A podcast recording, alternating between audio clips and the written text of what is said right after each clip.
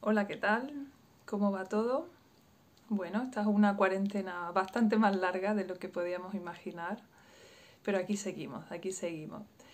No sé vosotros, pero en general el ambiente que estoy percibiendo de la mayoría de las personas cercanas, incluida yo misma, es ahora un estado de aletargamiento. Hemos pasado por muchas fases a lo largo de esta cincuentena eh, muchas de esas fases han sido agotadoras, sobre todo las primeras que implicaban estar en mecanismo de defensa, implicaban una activación del sistema nervioso muy fuerte. No importa el motivo por el que tuvieses miedo o estuvieses preso de la incertidumbre, pero todos hemos pasado de alguna manera por esa alarma que, que se instauró en nuestro interior, sobre todo las primeras semanas. Luego, eh, pues una vez que empezábamos a sentir los efectos del confinamiento en el cuerpo, pues probablemente surgiera ahí nuestra mamífera o nuestro mamífero intentando librarse del encierro, ¿no? Y tuvimos esas semanas de la ira donde eh, empezábamos a notar los efectos físicos de, de no ser libre, los efectos físicos de no poder darle al cuerpo el movimiento, la luz necesaria, el contacto con la naturaleza. Ahora estamos pudiendo salir un poco, pero también eso a muchas personas le está generando mucho miedo al contagio.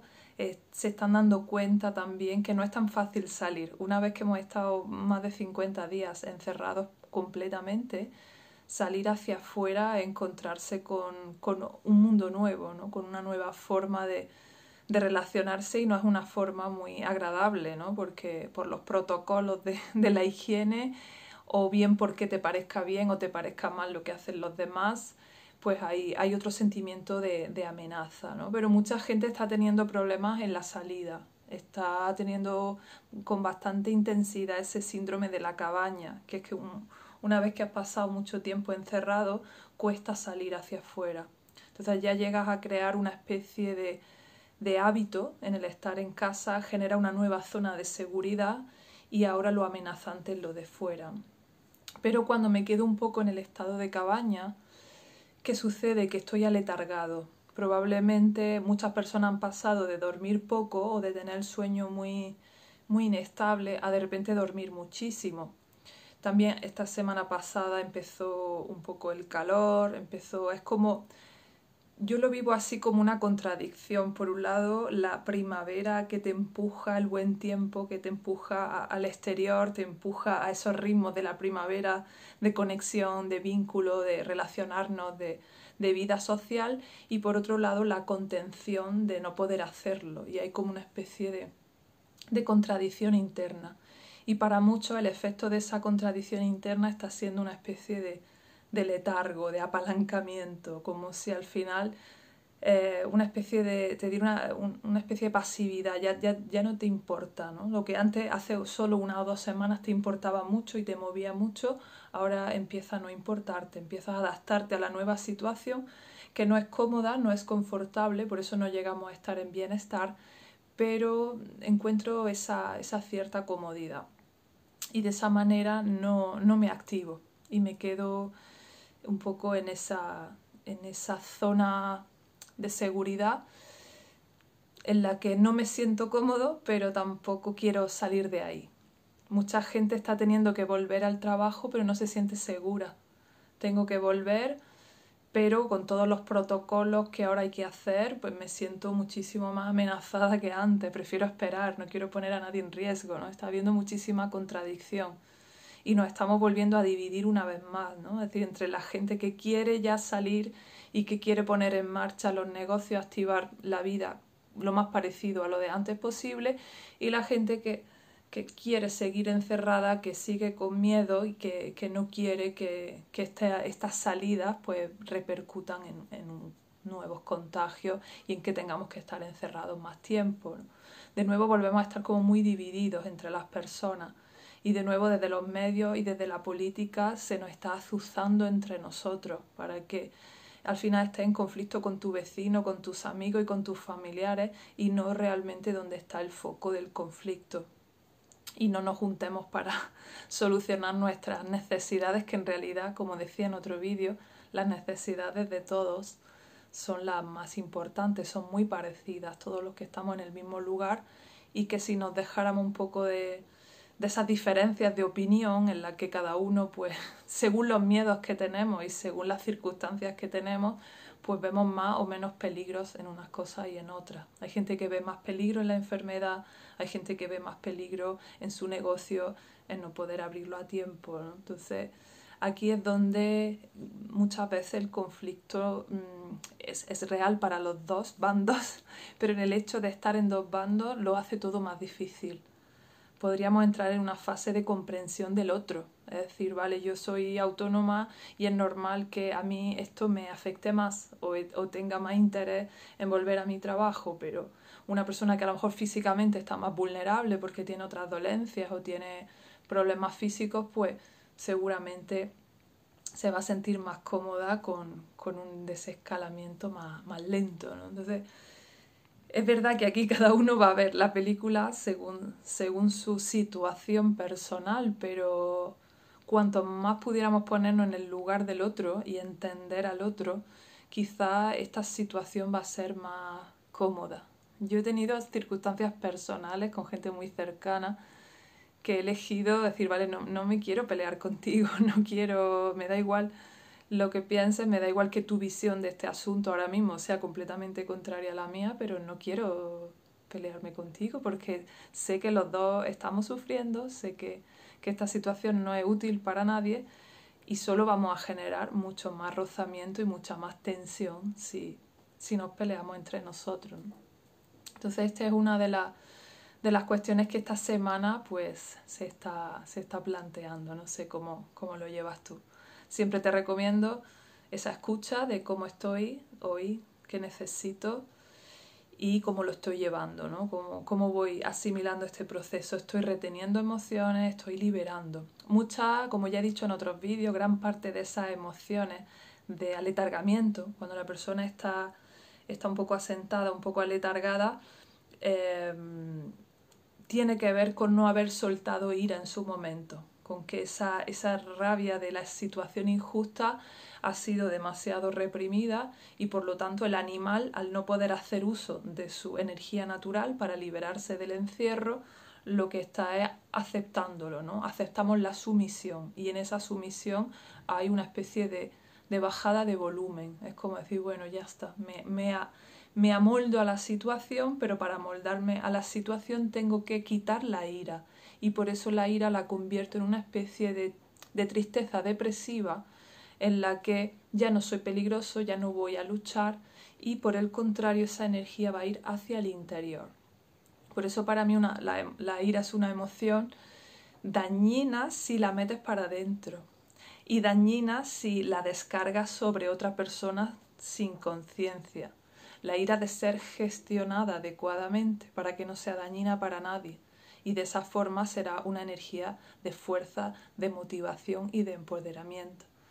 La mayoría de la gente estamos educados a esas dos partes, a tener o la ira agresiva hacia afuera y echarle mi, mi ira a cualquier persona que esté alrededor tenga que ver con la situación o no, porque no soy capaz de gestionar ese impulso o tengo esa ira hacia adentro, que es que me la guardo, me la trago y yo misma me bajo el volumen, yo misma me quedo en ese estado de, de, resignación aletargada.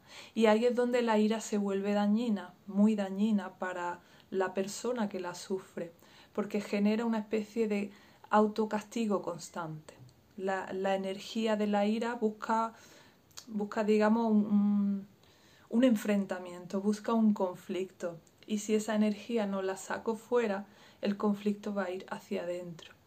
Entonces, ¿qué sucede? Que las personas complacientes solemos tener menos conflictos fuera, pero nos llevamos todos los conflictos al interior.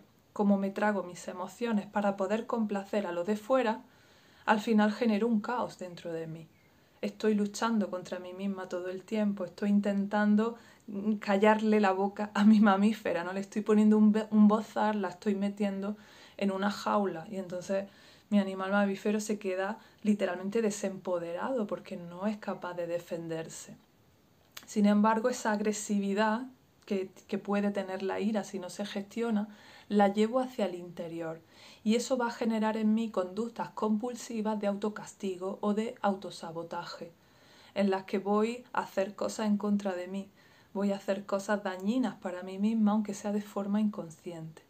Y hay formas de ser dañino con uno mismo directo, como puede ser literalmente el autolesionarse, y hay formas dañinas más indirectas, como pueden ser simplemente no hacer las cosas que me sientan bien, no cuidarme, comer justo las cosas que no, que no debo, que no, que no son favorables para mí. Entonces, este es eh, quizá una de las emociones, yo, he encontrado en, mi trayectoria que, en los conflictos de, la mayoría de las personas, cuando trabajamos en profundidad en las terapias, la mayor parte del malestar de las personas, incluso de muchas enfermedades físicas, viene de esa ira reprimida.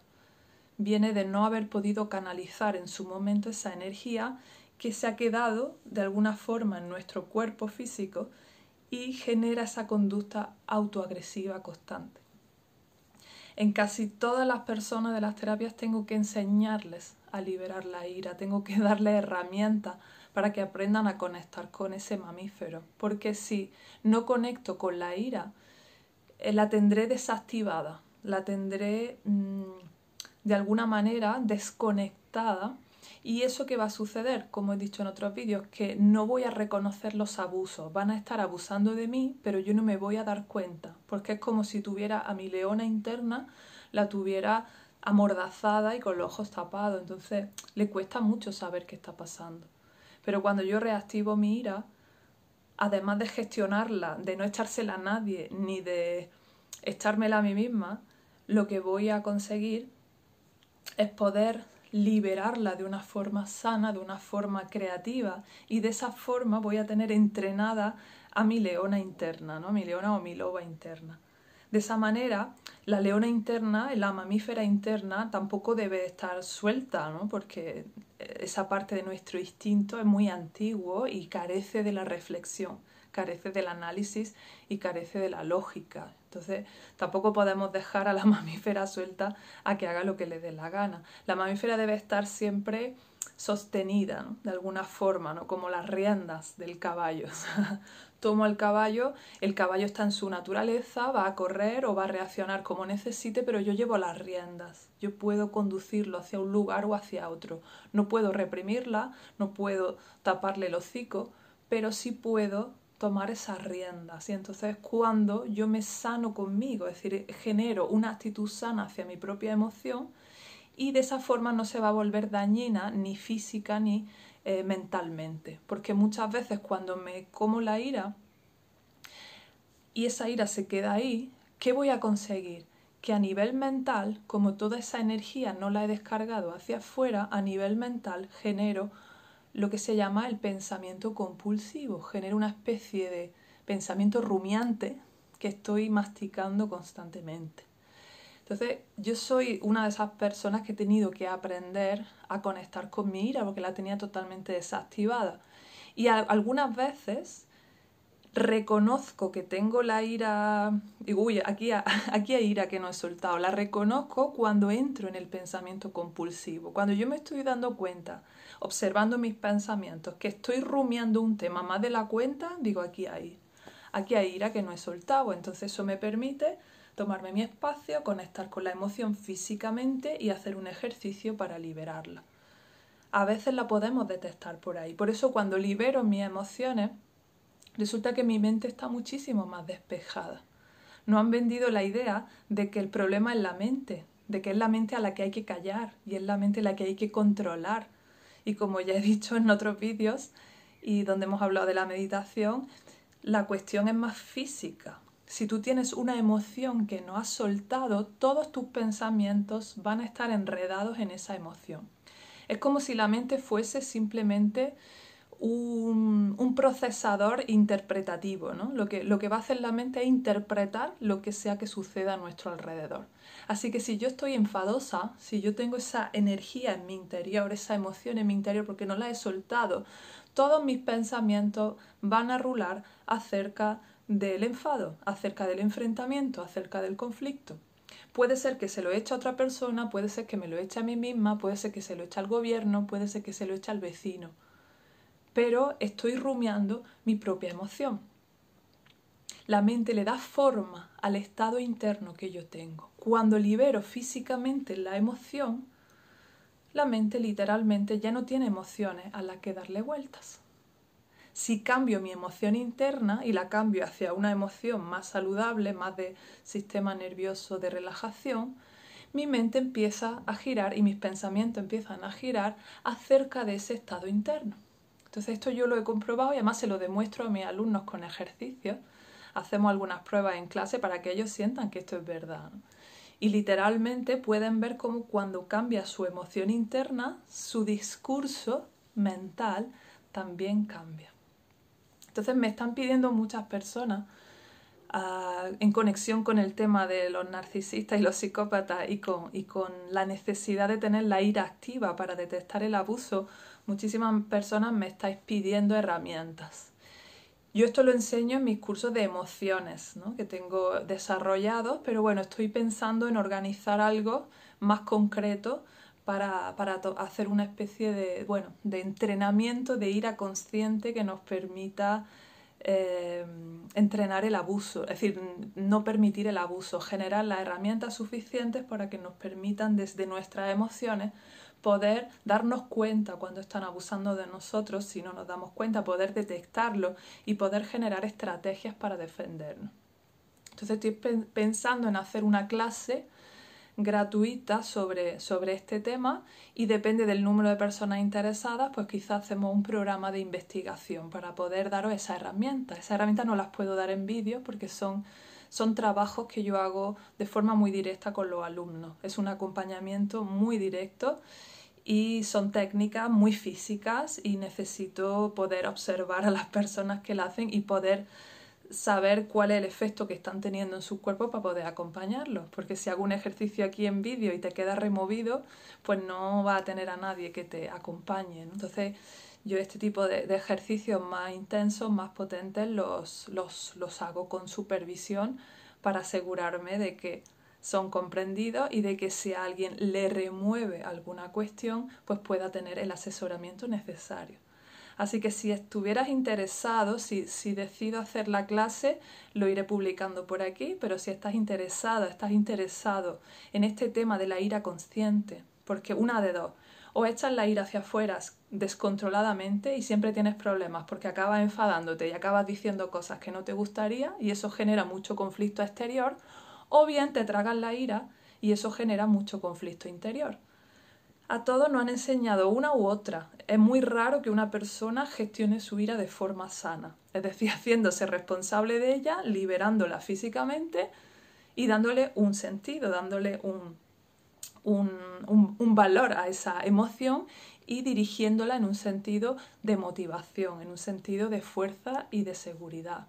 Entonces, esto no nos, lo han enseñado en ningún sitio. Entonces, estas son normalmente las dos formas en las que afrontamos la ira, la forma externa y la forma interna, los que generan mucho conflicto fuera y los que generamos mucho conflicto dentro.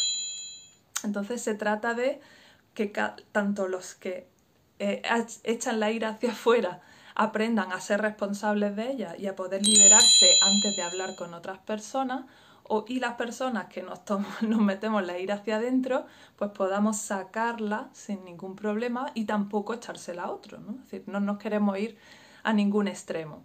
Se trata de poner los conflictos en su lugar y yo tomar mi parte, mi responsabilidad total sobre mis emociones y mis decisiones y mis acciones y dejar la responsabilidad de los demás en su lado.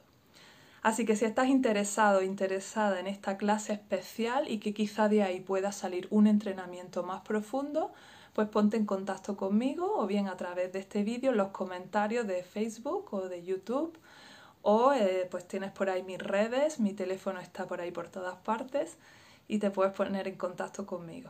Muchísimas gracias, nos vemos en un par de días.